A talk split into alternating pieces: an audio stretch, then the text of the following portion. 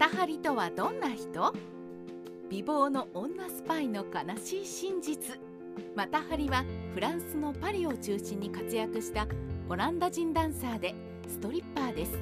同時に彼女は娼婦でもあり第一次世界大戦中に複数のフランス軍人ドイツ軍人とベッドを共にし軍事機密を盗む女スパイでもありました。今回は美貌の女スパイマタハリの虚像と実像について解説します。裕福な家に生まれるが父が石油投機で失敗し破産。マタハリことマルガレータ・ヘールトロイダ・ツェレは1876年8月7日オランダ・フリースラント州レーワルデンで父アダム・ツェレと母アンティエ・ファンデル・ムーレンの間に4人兄弟の長女として生まれます。東洋風の芸名とは裏腹にツェレ家にもムーレン家にも東洋系の血を引く先祖はいないようです。ツェレ家は父のアダムが石油投機の成功と人気防止店を経営していたことで贅沢な暮らしができるほどに裕福な家庭でマルガレータも唯一の娘ということで父から溺愛され何不自由ない生活を送り13歳までは上級学校に通えていました。しかし父アダムは石油株の投資に失敗。損失補填を借金で穴埋めすると。その借金は雪だるま式に膨らんでいき1889年破産。その後両親は離婚しマルガレータを含め子供たちはそれぞれ別の親戚のもとへ引き取られました。母のアンティエは1891年に死去。父はアムステルダムにて再婚しています。19歳でオランダ軍将校と結婚。セレ家は一家離散しマルガレータは自分の後見人のヘール・フィッセルを頼ってライデンに移住します。成長して経済的な自立に迫られた彼女はライデンで幼稚園の教諭になるために勉強しますが学長と露骨に戯れるようになったマルガレータに気分を害したフィッセルにより施設から追われました。それから数ヶ月後彼女は叔父の家があるデンハーグに逃れます。マルガレータは19歳の時新聞に掲載された結婚相手募集の広告に応募し21歳も年上のオランダ軍将校ルドルフ・ジョン・マクリード大尉と結婚します。それは出会いから100日後というスピード結婚でした。性格の不一致で離婚。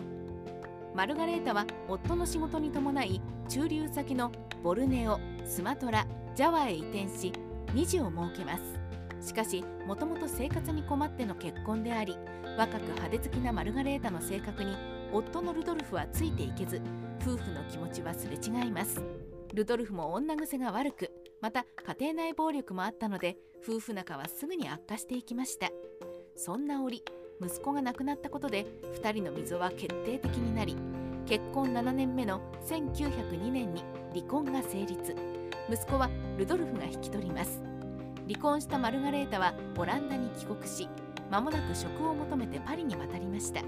しかし今とは比較にならないほどに女性の職業選択の幅がなかった時代。望んでいる仕事は見つからず生活は困窮していきます。見よう見まねのジャワダンスでデビュー。ある日マルガレータは友人のパーティーの余興で見よう見まねのジャワ舞踏を披露します。するとこれが大受け。すぐにダンサーの話が持ちかけられました。1905年マルガレータはエキゾチックな容姿を生かしインドネシアジャワ島からやってきた王女またはインド寺院の踊り巫女という触れ込みでダンサーとしてデビューします。オリエンタルスタイルの舞踊を演じた彼女の高校は大成功し最初は小さなサロンで少人数の客を相手に踊りを披露するだけだったものが噂は瞬く間に広がります。かくして高校場所は欧州全域に拡大。ついにはイタリアのミラノスカラ座で公演を果たすなど一躍人気ダンサーになりました。この頃からマルガレータはより観客に受けるように東洋的なマタハリの名前を名乗り始めます。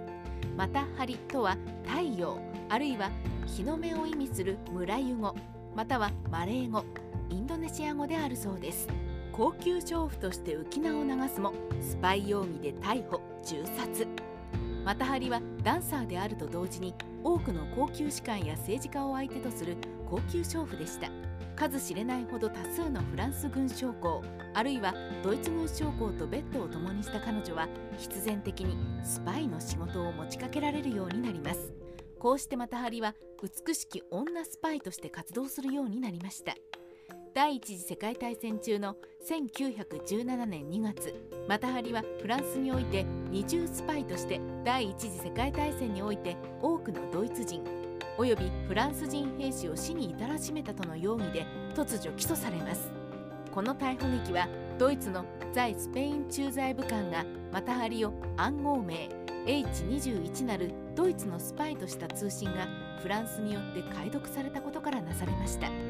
そして大戦中の1917年7月24日彼女は起訴から5ヶ月で有罪となり死刑判決が下され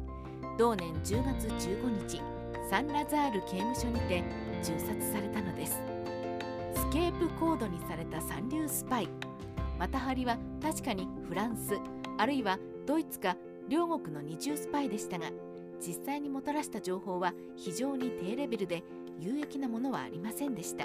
スパイとして教育を受けたわけではない彼女に高レベルな諜報活動はそもそも無理だったのです。しかしフランス軍にとってはマタハリがドイツのスパイである事実だけで十分でした。その頃フランスの戦況は不利であり政府は戦争による甚大な被害の責任の所在を追及されていたので罪をなすりつける対象を欲しがっていました。ダンサーとして知名度があり娼婦でもあったマタハリはフランス人将校を死に追いやった卑劣な女スパイの役柄はぴったりだったのです。こうしてマタハリはでっち上げの架空のスパイ容疑で処刑され皮肉にも女スパイの代名詞として歴史に名前が残ってしまうことになりました。世界史ライターカワウソの独り言。マタハリの最後については多くの説があります。自分を射殺する兵士に投げキッスをしたとか。コート1枚を裸体に羽織って形状に出てきてコートを脱ぎ捨て全裸で殺害されたとか。彼女の美しさに兵士が迷いを起こさないように狙撃兵全員に目隠ししたとか。いずれも美貌の女スパイというイメージの上に上書きされたゴシップのようです。またこれも噂ですが処刑を前にしてもマタハリは大前自弱とし着付けのラム酒を一口含んだだけで毅然として殺されたというものもあります。数奇な運命に翻弄され続けたマタハリいやマルガレータは41年の生涯の最後にどんなことを考